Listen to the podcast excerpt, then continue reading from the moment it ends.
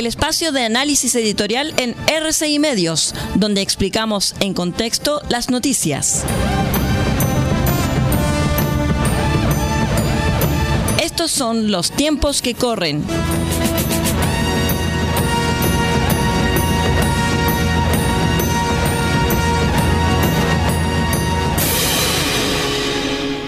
...7 de mayo... ...el fin de la revolución... Bienvenidos a los tiempos que corren. Las listas de candidatos al Consejo Constitucional de las listas Todo por Chile y Unidad por Chile, ambas vinculadas al oficialismo, sumaron en total 900.000 votos menos que los obtenidos por el presidente Boric en la segunda vuelta electoral que lo catapultó a la presidencia del país. Esta cifra es quizás la que mejor refleja el desastroso resultado y el castigo que está sufriendo la izquierda, la ultraizquierda y la centroizquierda tras algo más de un año de gobierno. La contracara es el auge del Partido Republicano, que se instala como la principal fuerza política del país y que junto con la derecha tradicional se empinan sobre el 60% de las preferencias repitiendo el desenlace del plebiscito del 4 de septiembre pasado, el que con estos resultados parece ser algo más que un episodio, posiblemente la expresión de un nuevo clivaje en la política chilena. Buscar la explicación de esta evolución parece ser una cuestión urgente para un gobierno al que le restan tres años y que no puede arriesgarse a seguirse descapitalizando, a riesgo de poner en juego la propia estabilidad de la democracia.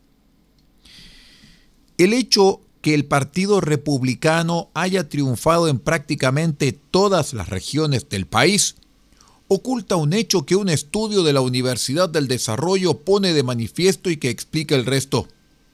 Las comunas en que el apoyo a republicanos es más contundente son aquellas que se encuentran azotadas por la migración o por la violencia política o la violencia criminal. En efecto, estas son Colchane, también cinco comunas del Biobío como Ercilla, Contulmo, Tirúa, Los Álamos y Lebu, y dos de la Araucanía, como Ercilla y Melipeuco. Esto habla por sí solo del hastío ciudadano con la violencia, Ciertamente el gobierno deberá enfrentarla con toda la decisión y eficacia necesaria. Los esfuerzos del Ministerio del Interior tendrán que empezar a ser respaldados por apruebo dignidad. Esto es una necesidad impostergable para sobrevivir políticamente. El deterioro electoral de la izquierda, la centroizquierda y la ultraizquierda no viene, sin embargo, solo de la crisis migratoria cuya responsabilidad no le es completamente atribuible, aunque es evidente que las simpatías por Chávez y Maduro, ambos dictadores de Venezuela, también le pasan la cuenta, sino también y muy especialmente la validación de la violencia, los incendios y los saqueos durante el denominado estallido social y las posteriores performances y puestas en escena por parte de la Convención Constitucional. No por casualidad el 60% que rechazó la propuesta de la convención vuelve a expresarse esta vez apoyando a los más críticos de este proceso.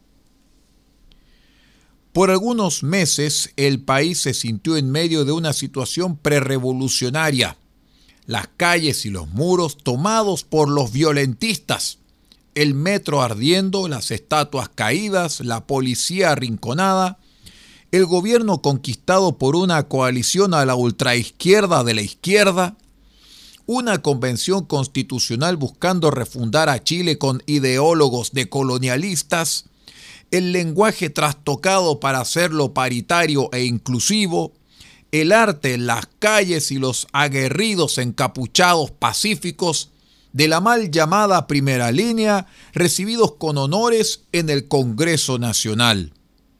Se suponía que era todo Chile reclamando por los dolores de los últimos 30 años. Parece reiterarse una verdad sabida.